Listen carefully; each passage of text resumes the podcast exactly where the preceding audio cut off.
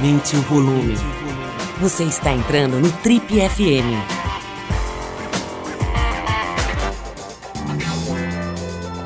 Bom, pessoal, eu sou o Paulo Lima e a gente começa agora o quarto episódio da nossa série já tradicional de férias, aqui com as melhores entrevistas das dezenas que a gente fez em 2023. Bom, no episódio de hoje a gente vai relembrar um papo muito gostoso, muito franco, muito direto que a gente teve aqui com o ator Milian Cortaz que além da carreira artística, agora se aventura na carreira de empresário, de pequeno empresário, com uma padaria artesanal que ele abriu durante a pandemia, que ele segue tocando. O Milen compartilhou com a gente muita coisa interessante, detalhes da relação dele com as drogas no passado, das suas crises de pânico, e revelou ainda aspectos dos bastidores da segunda série, da, aliás, da primeira série, né, da primeira temporada da série Os Outros, que é uh, um marco na carreira dele e dá para dizer também um marco na produção uh, de séries aqui no Brasil. Milen Cortaz com a gente hoje nesse, nesse terceiro episódio, aliás, nesse quarto episódio da nossa série especial de férias de verão aqui no Trip FM.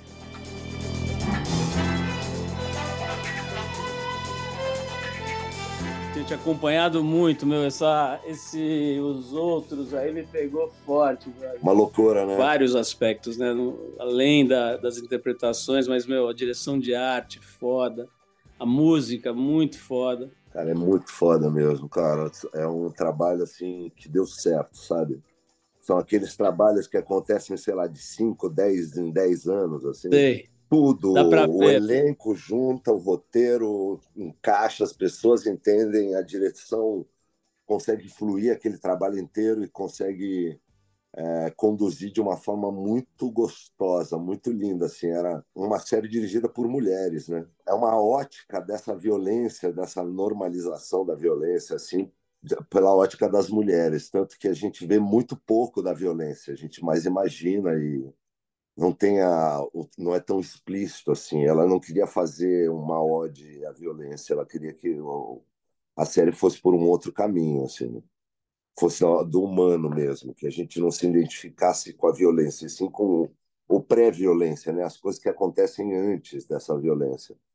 E a gente não vendo de alguma forma coloca a gente no mesmo lugar né porque esse grau de violência que acontece na série, de alguma forma, acontece em pequenos lugares na maioria das pessoas, assim, de diferentes formas, né? A gente se identifica com a humanidade deles, eles não são nunca vilões e nunca os mocinhos. Todo mundo erra, todo mundo está engedrado num, num, mundo cheio de erros. Né? Essa história que você falou da, do trabalho quando encaixa, né, quando dá certo, é um negócio que eu acho muito legal. tô, cara, você sabe, né? Estou entrevistando gente aqui há 39 anos, né? E, e, e, é, e, é, muita gente das artes cênicas, né? Então, depois de um tempo, cara, você começa a ver alguns denominadores comuns, algumas coisas que são comuns ao povo desse lugar aí. E tem isso, né, meu? Já ouvi falar muito sobre o trabalho que encaixa, que dá bom, né?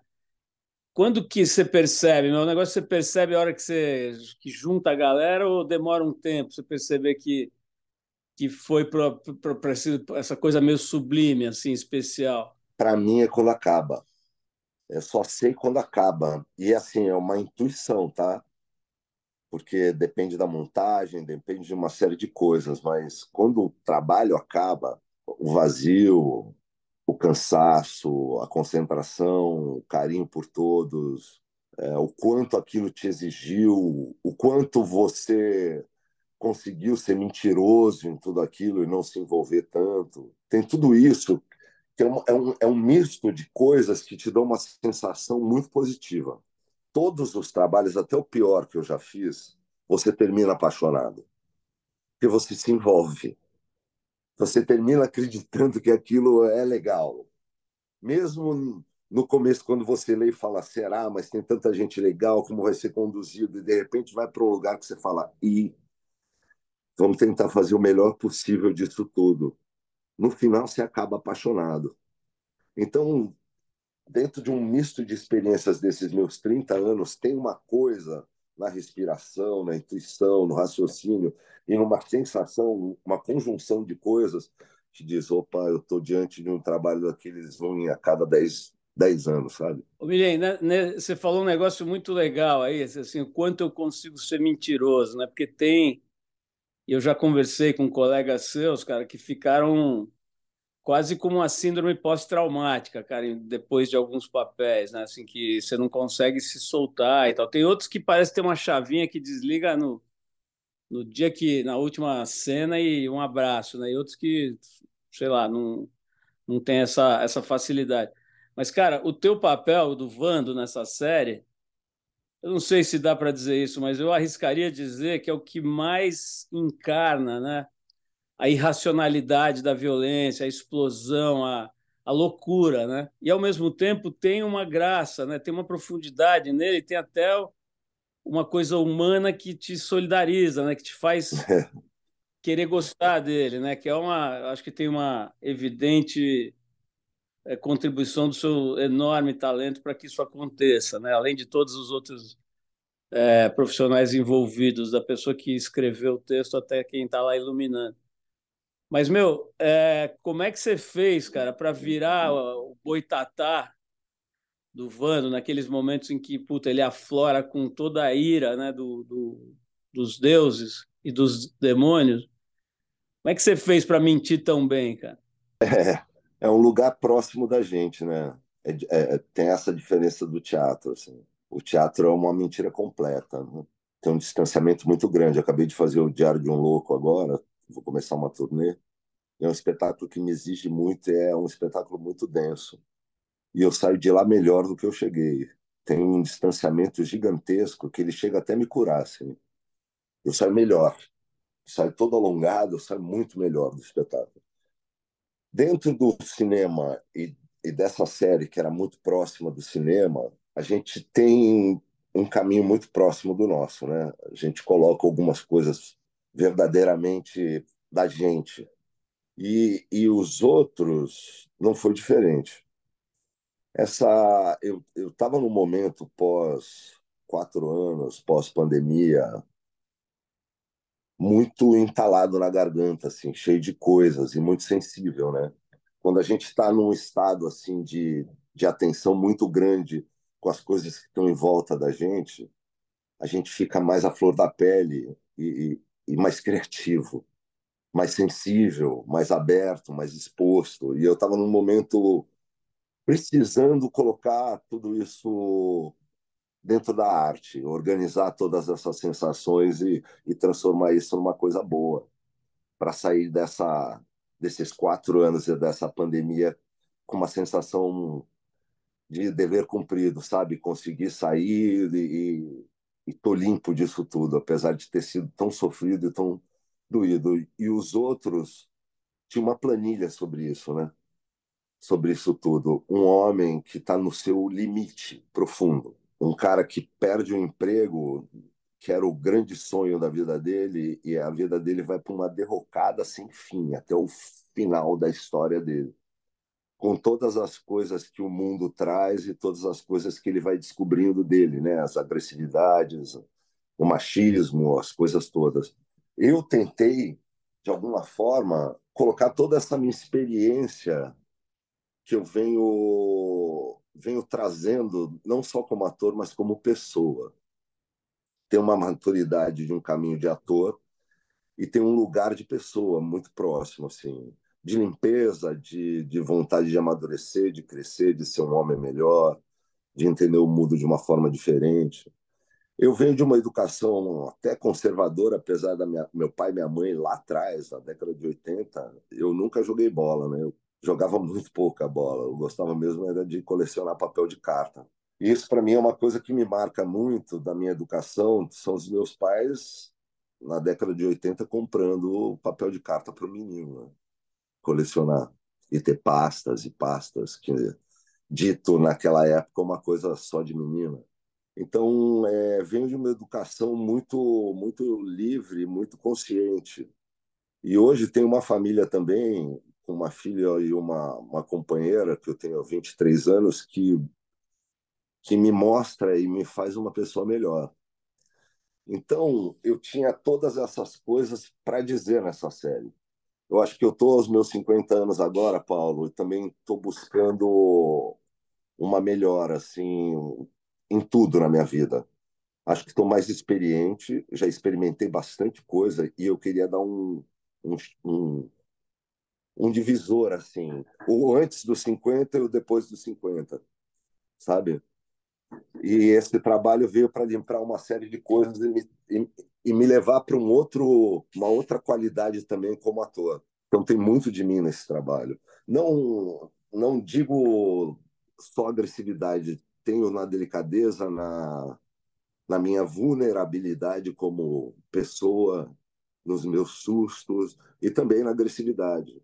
Nunca machuquei ninguém, não, não é esse o fato, mas a gente tem lá no fundo um demôniozinho que às vezes a gente precisa enxergar e quem sabe eliminar ele ou aceitar e começar a corrigir também. Então, não sei se eu respondi direito a sua pergunta, mas foi de coração essa resposta. Respondeu muito, porque é disso que está falando, né? De uma é, é, meio clichê, mas de uma entrega real, né? Você ter tido a oportunidade de fazer um mergulho fundo numa hora em que isso era importante, né?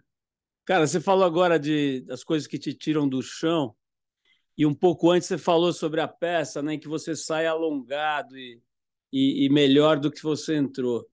É, você tem uma coisa física, né? Assim, acho que muitos atores têm, porque o corpo é a ferramenta e tal, né? Uma das ferramentas.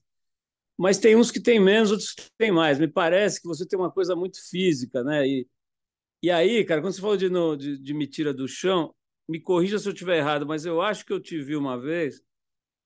A gente não se conhecia ainda, mas você já era famoso, assim, de, cinema e tal. Eu acho que eu te vi, cara, indo para uma aula de natação numa academia ali em Pinheiros, cara, em São Paulo, botando a toquinha lá, cara, e se jogando na água e fazendo uma metragem ali e tal, e vai e vem e tudo, cara. Me, me fala um pouco assim do dessa história do corpo né, como uma ferramenta muito foda, assim, muito importante para a tua profissão. Ah, não, não, não existe, para mim não existe. Essa é a minha grande dificuldade na televisão, né? As coisas não, o meu corpo não ter tempo de, as informações não terem tanto tempo de passar pelo meu corpo, né? Eu tenho essa dificuldade. Eu preciso que a informação venha pelo corpo, não pela cabeça. Mas o preparo físico para mim é super importante. Eu fiz capoeira durante 12 anos da minha vida, que é uma dança maravilhosa uma defesa pessoal também incrível e que traz a nossa raiz, né? Traz uma, uma coisa muito forte da gente. Machuquei o joelho, treino, faço musculação, faço esse preparo a vida inteira e descobri na natação o prazer que eu que eu sempre tive assim com a capoeira. Demorei, fui levar uma, minha filha levava minha filha de manhã para natação e por ficar lá parado quis experimentar, me apaixonei. Nada até hoje faço essas metragens que você viu há tempos atrás até hoje. É o grande barato da minha vida. Me ajudou muito com a síndrome do pânico, com a história da respiração, né? É... ela cadencia a sua respiração, você aprende a respirar num, num tempo na natação. Então, às vezes, eu chegava muito, muito desequilibrado por causa. Eu acordava muito desequilibrado com pânico, né? Na, naqueles períodos em que eu estava. E eu caía no, na, na, piscina, os primeiros 15 minutos, assim, eram, parecia que eu, que eu ia morrer. Porque começava a exigir uma respiração que eu não tinha esse controle, porque eu estava com pânico. E aí, depois dos 15 minutos que eu conseguia cadenciar essa respiração, era a grande liberdade da minha vida. Assim. Eu saía da piscina uma outra pessoa, com um controle muito grande. Então, a, além do, desse lado da saúde corporal e etc. A natação também me ajudou nessa saúde mental, assim. Encadenciar a minha respiração, porque eu tinha muito problema com respiração quando eu tinha síndrome do pânico.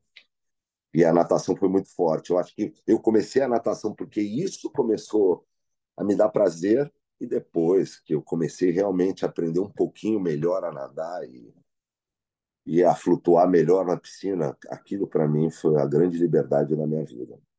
Com essa volta ao teatro agora que eu que eu estou fazendo com o Diário de um Louco, que eu nunca mais vou deixar de 10 anos sem fazer teatro, me deu muita vontade de voltar a dançar.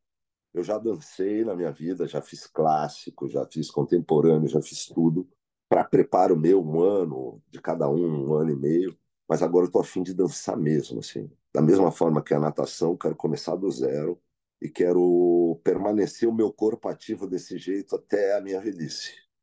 Eu acho que a mobilidade vai. Eu vou precisar muito dela daqui a pouco. Eu acho que eu trabalhar ela a vida inteira vai me deixar sempre com esse prazer que eu tenho de ter o corpo livre.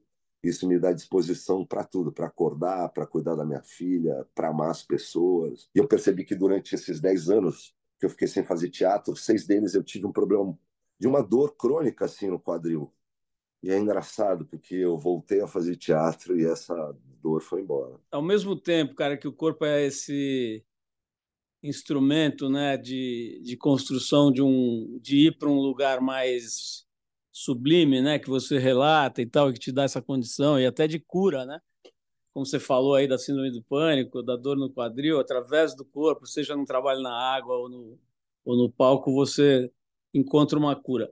Mas tem um outro aspecto do corpo também que é interessante, que é o seguinte, cara, ele de uma certa forma pode ser um limitador para algumas pessoas, né?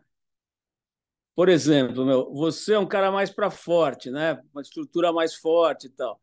E tem uma cara mais de, de machão, de, uh, sei lá, rústico, vamos dizer, né? Não é por acaso que você fez, puta, obras incríveis como Presidiário, ou, ou, ou alguém. Sim, sim, sim. Sempre como violência. os margens, né? É. A galera. Então, tá cara, é, isso aí eu já vi muito, já conversei muito sobre isso e tal. Tava vendo esses dias aí o, o trabalho físico que o Fábio Assunção fez, cara, para poder encarar uma determinada série, de perder 30 quilos, estava super fora de forma.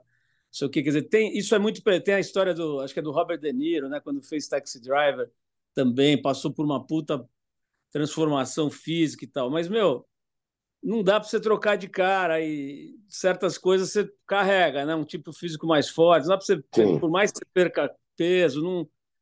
Isso, isso é um limitador ou não? Meu? Não, para mim não. Não vejo isso como um limitador. Talvez adoraria fazer alguns filmes que já foram e que eu não fui chamado.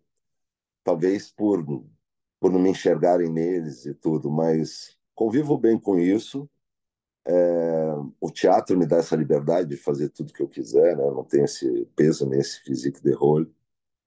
Mas também tem uma coisa que é muito curiosa, que todos esses trabalhos com que eu fui chamado, eu tive muito prazer em estar. Eu queria falar sobre aquilo, eu gosto dessas pessoas.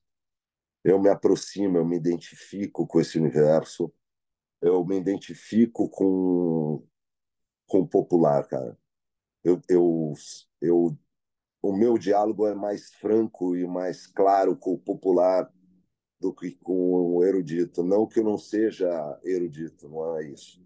Eu acho que para você também ter um bom diálogo com o popular, você tem que tem que ter um outro lado.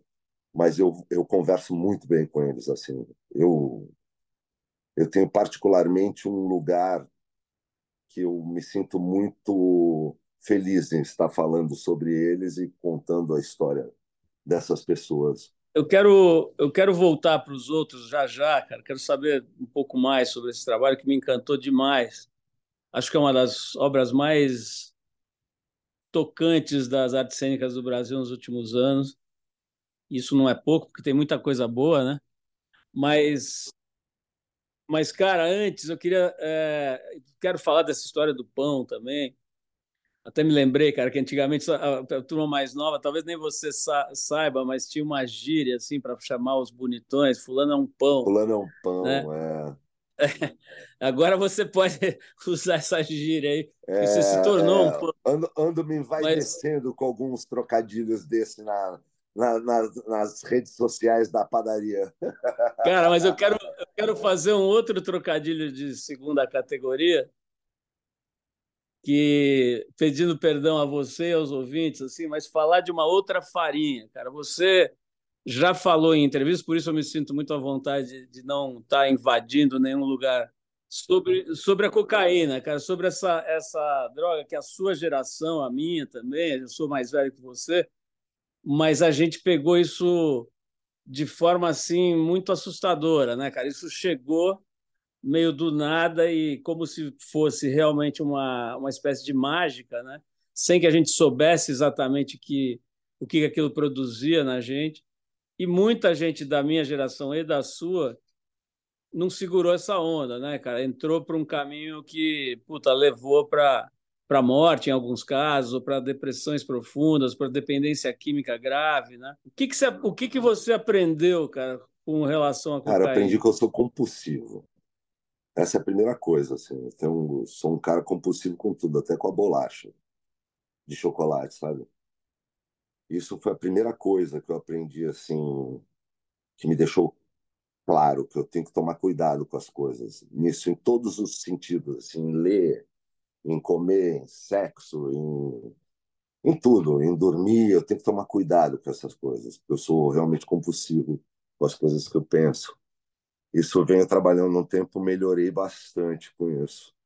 Aprendi também que a gente pode se perder a perder a criatividade por um lado muito o livre arbítrio é uma coisa realmente que você tem que ter muita responsabilidade e maturidade para escolher porque você pode às vezes escolher o caminho errado. E eu acho que eu era um garoto muito criativo assim com muita informação na cabeça com muita vontade de conhecer o mundo. E eu fui conhecendo o mundo e escolhendo caminhos que são muito perigosos eu sempre gostei desse lugar, do desafio das coisas perigosas. E eu acabei me enfiando nesse, nesse caminho da cocaína de uma forma muito obsessiva. Isso me levou para um buraco muito grande. Foi uma experiência pensando pelo lado ruim, porque eu só vejo coisa boa nisso, para te falar a verdade. Mas pelo lado ruim dessa experiência, me levou para o pior dos piores, assim eu era muito novo e não tinha nem capacidade de entender aonde eu cheguei. Num buraco muito grande. E eu, as pessoas que eu levei junto comigo né? Por você ser um menor de idade você acaba levando a sua família inteira para esse buraco. Eu, eu quase acabei com a, com a minha família assim é, emocionalmente financeiramente minha mãe teve uma luz muito grande junto com meu pai, que me mandaram para a Itália, para a casa da minha tia, que foi uma das pessoas mais importantes, é uma das pessoas mais importantes da minha vida. Eu não estaria aqui hoje se ela não tivesse me recebido na Itália. Quem sabe, né? Foi o caminho que foi. Não sei o que aconteceria se eu não tivesse sido recebido pela minha tia, ela ter me educado tão bem lá na Itália, assim, me mostrado como a vida era maravilhosa, a vida é maravilhosa, porque eu estava num momento achando que a vida é uma coisa muito diferente, assim, do que eu vejo hoje. E além de tudo, cara, pelo que eu, eu não lembrava, acho que você já me falou disso, mas eu não lembrava que você acabou tendo um mergulho profundo no estudo do teatro lá, né? Nessa viagem. Sim, Sim, fui morar lá e aí numa das andanças da minha vida, quando eu fui para Milão, morar com a minha tia lá, porque primeiro fui para uma casa de golfe, fiquei um tempo lá, ela não me deixou ir para a cidade grande direto. E quando eu fui, numas minhas andanças, eu fui pro, eu passei em frente ao, ao Piccolo de Milano e tava, tinha um curso para fazer. Eu falei, gente, eu não aguento mais estudar e, e eu não tenho quase nenhum amigo. Eu vou fazer teatro porque eu vou vou experimentar a língua e vou fazer amigos aqui nessa cidade, vou ter amigos. E, e o teatro veio para mim desse jeito. Eu fiz antes com, com o Valmor Chagas uma peça quando era pequeno, do Lauro César Muniz, tive essa experiência no teatro, como outras experiências, mas o teatro apareceu para mim desse jeito. E aí eu fiz um ano de curso lá, e no final desse um ano me convidaram para fazer uma audição para a Comédia dell'arte para fazer o Capitão. Eu fiz essa audição, passei, comecei a ser subsidiado pelo Piccolo de Milano e minha vida começou e eu tô aqui sentado dando essa entrevista para você, graças a todo esse caminho. Então, é engraçado, eu vejo a cocaína de uma forma muito mais produtiva, assim, porque eu esqueci esse lado, eu passei, né? Eu vivi esse lado. O que sobrou dele, né? Só sobrou coisa boa a dor, é, eu costumo dizer isso, não existe poeta feliz, né? O poeta ele só cria na dor. Eu não conheço nenhum. Se alguém conhecer, por favor, me escreva, porque eu não conheço nenhum assim. Ninguém precisa sofrer, mas se você sofre já é um passo adiante, né? Então eu saí desse, desse lugar uma pessoa muito fortalecida. É uma merda tudo isso. Mas hoje em dia eu eu não consigo mais ver como um caminho ruim. Eu vejo que tudo isso que eu vivi na minha vida, porra, foi bom, me fez crescer e ser o cara que eu sou hoje. Cara, eu, eu vou voltar, vou fazer uma coisa meio esquizofrênica, cada hora eu vou para um lugar, mas vou, vamos voltar para os outros. Vamos lá, vamos embora. Deve ter sido um grande barato, você já falou que foi e tal. É, e, e, entre outras razões, porque teve um casting muito interessante, né? Assim, desde figuras muito consagradas, tipo Adriana Esteves, Drica Moraes, mas também uns moleques, né? Apareceram uns moleques lá, o Paulo Mendes, né, que faz o Rogerinho. Paulo, Antônio Haddad, são gênios, né, cara? Os moleques, os moleques que eu, eu pessoalmente nunca tinha visto, né? De repente brotam os moleques já com uma carga dramática, já com um olhar assim para a câmera, que você fala, meu, esse cara deve ter reencarnado, é o, sei lá, o Paulo Altran reencarnado nesse molequinho cabeludo. Enfim, tem um monte de feras lá. Acho que essa revelação do Edu Stablish fora daquela coisa meio engraçada. Exatamente. Meio... Que é um é, gênio, né, é... cara? É um cara realmente especial. Uma pessoa. Foi uma das entrevistas mais, mais interessantes da nossa história aqui, inclusive porque ele resolveu ficar pelado durante uma entrevista de rádio. Mas, enfim, é, outras figuras que eu não conhecia, mais por ignorância minha, porque já tem uma trajetória, tipo o Tomás Aquino, né, que brilha também. Sim. Mas, assim, já que não dá para perguntar sobre todos, me ocorreu perguntar o seguinte: tem a Maeve, né, que é uma gênia, né, cara? Ela, puta, além de ser linda. Não conseguiria fazer nada sem ela, cara. É, Impressionante. Além de ser linda. É um conforto, ela é um, é um pilar, ela conforta. É assim, impressionante, assim, né? Essa menina é. é um negócio assim que qualquer dia alguém vai explicar, mas é, tem uma, um tônus vital, né, uma força que ela não precisa falar nada, né? Muito louco. E é linda também e tal. Mas, cara, eu vou pegar um recorte aqui, que é o seguinte: teve, tem muita mulher nessa série, né? Inclusive as diretoras e tal. É uma série bem com essa coisa feminina, né? É, uhum. Como que foi, cara, trabalhar com essa mulherada e a tua relação com as mulheres, né? Que é um assunto, inclusive você já foi na casa TPM no passado é, encarar uma plateia de, sei lá, de 500 mulheres lá para falar sobre, sobre essa coisa do masculino. Assim, o que, que as mulheres desse trabalho te ensinaram e qual que te... Você falou já da Maeve como, pô, não teria feito nada sem ela.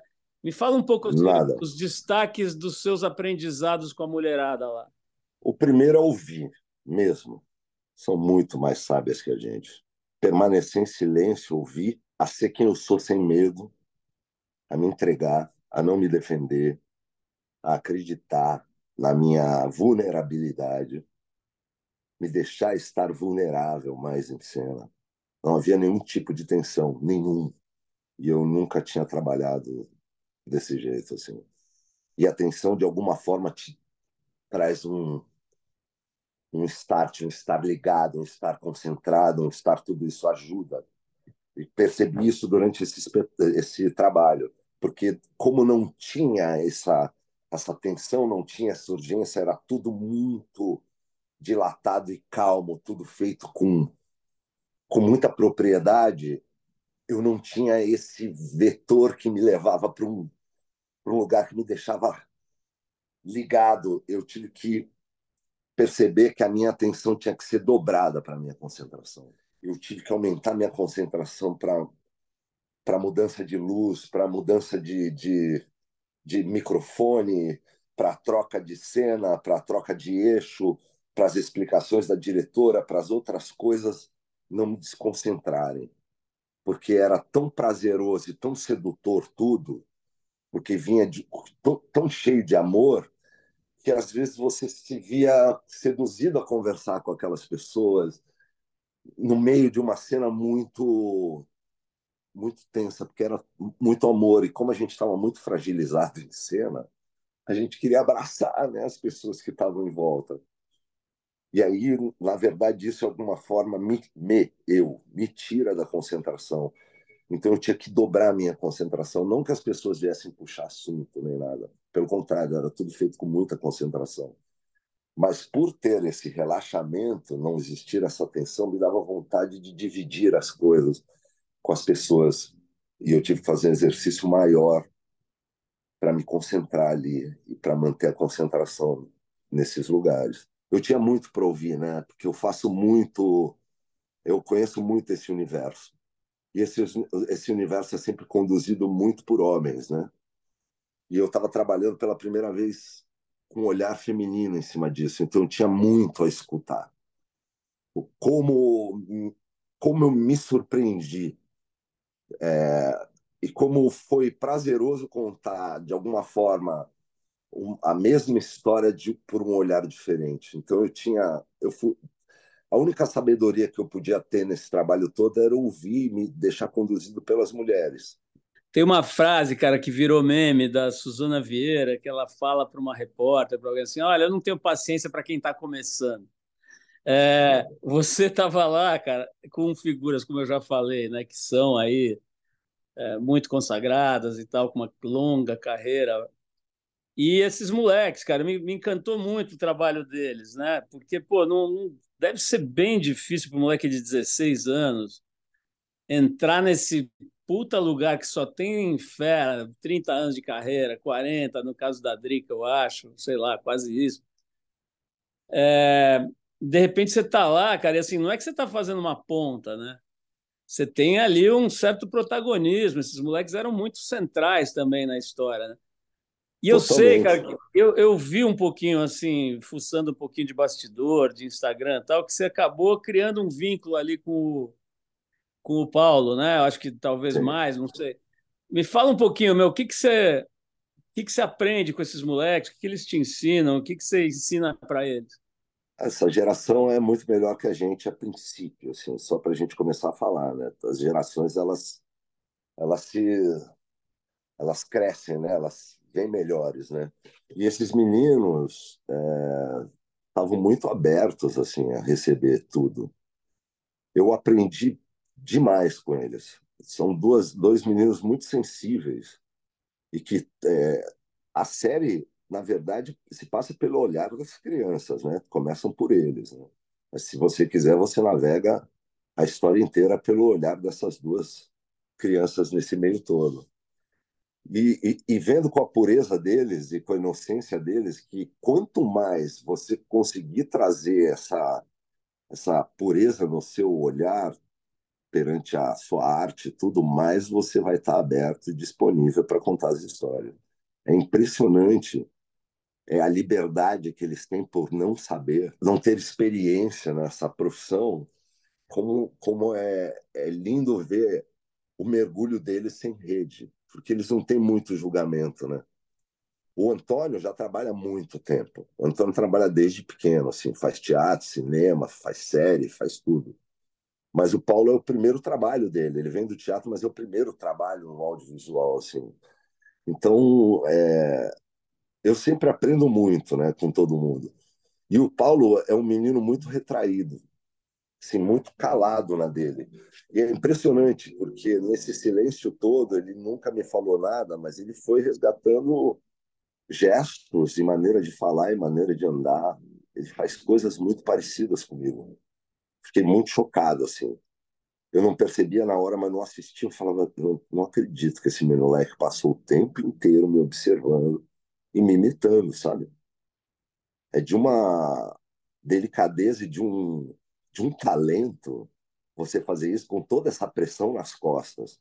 Esses dois meninos, no meio dessa, dessa, dessa legião de atores experientes, tá com essa pressão inteira nas costas e tá observando, ouvindo e criando e te surpreendendo, isso é talento, né? Ainda bem que eu estava aberto para observar tudo isso e aprender com eles, porque é impressionante o controle desses meninos. Porque geralmente a gente na pressão, a gente faz aquilo que os diretores pedem e a gente vai indo, nosso primeiro trabalho, a gente vai indo, né, na onda. Não, ele já tinha maturidade para ver tudo isso, caminhar nessa onda, mas ainda colocar a personalidade deles, né? Colocar o chancelar assim o, o carimbo deles, mas tem aqui o nosso carimbo. Para mim isso é emocionante. Você está quase a metade da sua vida casado, né? No mesmo casamento. É... O que, que você traz, cara, das, de uma viagem dessa, né? O que, que você traz para casa, assim? Como é que isso impacta na sua vida é, de família, né? Você tem uma filha só, né? Sim. Você tem uma filha só. Então, você com a sua, a sua mulher e a sua filha. Como é que o, esse trabalho impacta, assim, na sua, na sua casa? Esse trabalho ele impacta de uma maneira que é a seguinte: ele me dá cada vez mais certeza de que eu tô no caminho certo com a minha família, assim, no sentido de é, amor. Eu volto para casa muito fortalecido e, e com a sensação de que esse amor não vai acabar nunca da gente porque o nosso jogo é totalmente contrário a tudo isso, assim. Não estou falando só no, nos outros, não. Estou falando no, nos trabalhos que envolvem relação. É, a gente sempre faz um paralelo, né? É engraçado, não tem como não fazer. Mas eu volto para casa sempre muito mais fortalecido, com uma, um, um espírito de troca muito maior, assim, entendendo muitas coisas. Eu estou há 23 anos e e não me vejo sem essas pessoas assim. Eu tenho muito amor por elas, tenho muito tesão na Ziza. Assim, sou enlouquecido de tesão por ela. Eu volto feliz para minha casa, cara. Que eu sei que é lá que eu vou ter todo esse resguardo do amor, é lá que eu vou recuperar todas as energias que eu que eu troquei, que eu desperdicei, que eu e que eu ganhei novas assim eu sei que é na minha casa. É engraçado porque todos esses mergulhos que eu estou falando para você, Paulo, além das, das pessoas que criam um cinturão de proteção e tudo, mesmo não tendo, eu sempre mergulho porque eu sei que eu sempre vou ter minha casa para voltar. E eu vou ter as pessoas que eu mais amo para estarem perto de mim. Então eu não tenho medo de me jogar na vida em nada, porque eu sei que eu tenho a minha fortaleza, cara é, são as pessoas mais importantes da minha vida. Eu sou esse cara que eu sou e mergulho em tudo isso porque eu tenho essa rede de proteção, assim. Que não é uma proteção cômoda, não. A gente tem que estar tá nativa para ela continuar, tá? O amor não é sentar no sofá, o amor é estar tá de pé o tempo inteiro em movimento. É, é, não é só prazer é bem difícil. É por isso que as pessoas às vezes confundem é, relacionamento com amar, né? Relacionamento, se relacionar é divertido, porque uma hora a gente pode falar, não, não quero mais, né? Mas amar é uma escolha, é muito mais difícil. Meu, é, tem duas coisas aqui que eu estou fazendo uma correlação. Uma é que me parece, cara, que você tem uma gestão sobre a fama que é que é legal, assim, até na administração das escolhas de papéis, eu acho, de o quanto você vai para trabalhos mais pop, o quanto você vai para trabalhos um pouco mais cults. E, eu não sei se é isso, se é o seu jeito mesmo, mas me parece que você é um pouco menos invadido do que as mesmas pessoas que têm tanta visibilidade, tantas obras, né? Pô, você tem mais de 40 filmes acho que mais de 10 novelas. E aí, cara, ao mesmo tempo você abre a sua casa, né, cara, para as pessoas irem comprar pão dentro da sua casa. É, que talvez seja, inclusive, mais um jeito interessante de lidar com isso, né, cara? Se dando um pouco ali em forma de pão, de brioche, de, de, de outros carboidratos. Você fez uma entrevista um tempo atrás em que você falava que o pessoal da tua rua começou a falar, todo mundo querer falar com você, depois você começou a aparecer na, no cinema e na televisão, que isso te causava um certo incômodo, assim, né? Por que, que agora eu fiquei legal? Como é que tem sido, cara, já mais maduro e, e agora, pô, nessa versão padeiro, aberto ao público uma vez por semana, como é que tem sido a tua gestão dessa coisa esquisita chamada fama? É engraçado, porque agora foi de ambas as partes, né? Porque é, é, na época que as pessoas, que eu devo ter falado isso, que eu não me lembro, mas eu falei, é porque as pessoas é, começaram a me perceber, apesar da gente morar na mesma rua ou no mesmo bairro, as pessoas começaram a me perceber porque eu comecei a aparecer na televisão. E de alguma forma, é, sem eu querer, começaram a participar da minha vida. Mas de uma forma não tão próxima, de uma forma de admiração e de que, ó, oh, hoje, com a abertura da padaria, eu escolho dividir essa proximidade com as pessoas, eu me abro para elas também. Como eu começo antes, eu estou mais aberto para elas nesse momento. E eu percebi uma coisa, que mesmo eu ficando famoso, ou semi-famoso, sei lá como é que é esse negócio da fama, as pessoas, eu não conhecia ninguém. Que as pessoas ficavam só nisso. Olha, o cara que mora ali é o famoso, e aí, famosão, não sei o quê, e eu, olá, olá eu sabia poucos os, os nomes das pessoas que moravam na minha rua, no meu bairro. Abrindo a padaria, eu trouxe para minha vida uma coisa que a nova geração não tem e que eu vivi, que é conhecer as pessoas da minha rua. Hoje, eu conheço muita gente do meu bairro. Como se eu ainda andasse de skate, andasse de bicicleta, como se eu me relacionasse, jogasse taco na rua, uma rua contra outra, que era uma coisa que eu vivia isso na minha infância e que eu, minha filha perdeu. Eu vejo que é muito difícil, ninguém se conhece nas ruas. Ilhem, para a gente fechar aqui, cara, muito bacana essa história aí da, dessa abertura aí, dessa.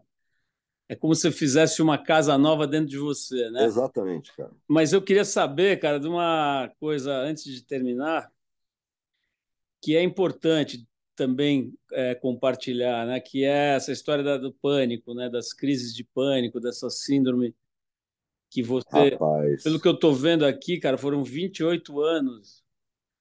Foram, cara, se não mais. Que eu convivi com essa loucura, a gente não sabia no início o que era, né? Não tinha essa nomenclatura, né? Síndrome do pânico. Lá em 98 foi a primeira vez, assim que eu tive veio junto com uma contratura e uma psoríase no corpo inteiro, assim, cara. O sistema nervoso me atacando de um jeito, anos me doando ao teatro sem férias nenhuma. E é, acho que foi a coisa dos deuses, assim, que me deu uma rasteira nesse momento para eu começar a enxergar um pouco mais a minha saúde e entender que eu tinha que cuidar um pouco de mim. Aí isso desapareceu, tudo desapareceu, e aí durante uma temporada do Jardim das Cerejeiras, acho que era 2001, se eu não me engano. Eu tive a síndrome do pânico em cena, e aí eu tive durante um ano inteiro, cara, de uma forma avassaladora, assim. Que não dá nem para explicar para quem não tem. Mas eu achei que eu ia enlouquecer, que eu estava doente, muitas vezes que eu estava. Nossa, é uma loucura, é uma coisa que eu não desejo nem para o meu pior inimigo porque assim, é uma morte em vida, é um negócio que tira totalmente o seu foco e são sensações aterrorizantes que acontecem no físico. Como eu sou uma pessoa que vai muito pela essa coisa física, nossa, me desestruturou de um jeito. E eu fui tratando, eu não queria tomar remédio, eu fui tratando pelas formas alternativas e fui entendendo cada vez mais os gatilhos, cada vez mais o que fazia, da onde vinha, isso foi passando e as coisas foram diminuindo, e aí não era uma coisa contínua, mas era uma coisa cíclica de, de, de tempos em tempos, e me vinha de oito sintomas. Dentro desses oito vinham cinco, meu corpo foi acostumando, foi entendendo, e eu fui trabalhando na terapia, nos florais, fui indo por vários caminhos, vários. Você pode. E com isso, eu fui entendendo melhor todos os gatilhos e as coisas que geravam tudo isso em mim. Depois de muitos anos indo a médicos de alopatia que iam dar antidepressivos, eu saía de lá e rasgava, não me convenciam. Eu tinha muito medo dos remédios. Uma vez eu fui fazer um exame de próstata, porque eu tive um, um momento de pânico gigantesco, pensando sei lá, que eu poderia estar. Do... Entrei em umas. E eu liguei desesperadamente para um cara, 24 horas, o cara foi me atender para me deixar mais tranquilo. E aí ele falou, cara, eu tenho um amigo assim, assim, assado, doutor Leandro Teles, etc. Mas ele é alopata, ele gosta do remedinho, mas vai lá, ele é um gêniozinho. E eu, mais uma vez, buscando um caminho, falei, vou nesse cara. E esse cara me convenceu a tomar um remédio, depois de muitos anos. E por sorte da minha vida, antes da, da pandemia. Antes da pandemia. E aí eu comecei a fazer o tratamento desse homem, desse médico. Cara, eu tinha controle, eu tinha. Eu era feliz, eu tinha tudo isso. Mas depois que eu comecei a tomar uma dose muito pequena desse remédio, começou a me levar para um lugar que eu não lembrava mais de felicidade, assim, de estar no eixo. Não de felicidade, porque pode parecer que eu tomava um remédio não é nada disso. De uma consciência plena. Mas colocava o meu químico do corpo num lugar, organizava, que me colocou num eixo que eu não tinha uns 28 anos, cara. De concentração, de calma, de não ter. É, não ficar ansioso antes dos trabalhos, de ter pleno controle de todas as minhas emoções. Cara, eu falei, isso é bom. Falei, eu vou passar um tempo me tratando desse jeito com esse, com esse cara, porque eu, ele me fez descobrir um lugar do Milen que eu não, não sabia mais. E quem tiver esses problemas, eu gostaria de deixar um recado, assim, uma, uma opinião e um, sei lá, um conselho, quem quiser ouvir entenda antes da medicação, vá, ou junto com a medicação, continue o seu tratamento e entenda os seus gatilhos, entenda de onde vem tudo isso. É, isso é muito importante. Você vai ajudar muito na sua cura, no seu tratamento, se você tiver essa clareza. Eu sei que é difícil, mas como demorou muito para mim, eu percebi, Paulo, que eu não ia morrer e que eu ia ter paciência. Então, tenham paciência, entendam isso, se mediquem se for importante, vão pelos lugares alternativos, mas procurem ajuda.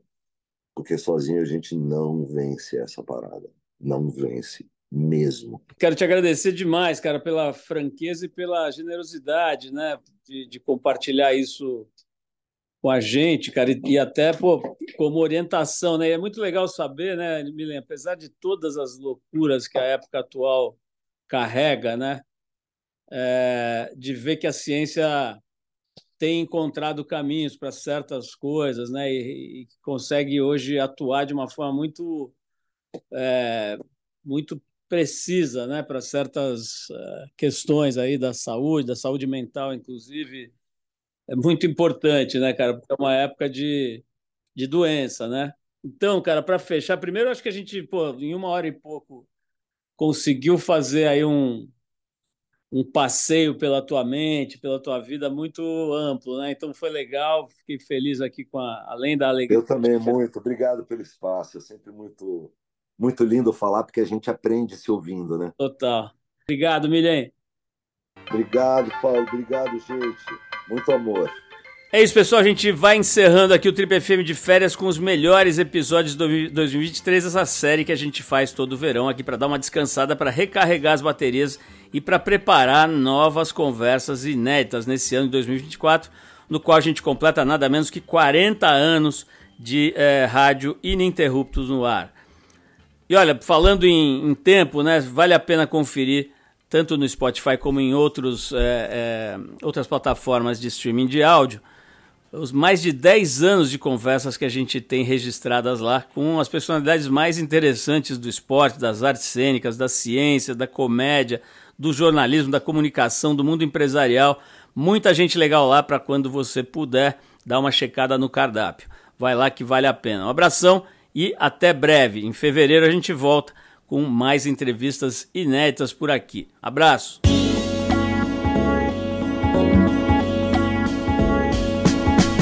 Você ouviu Trip FM.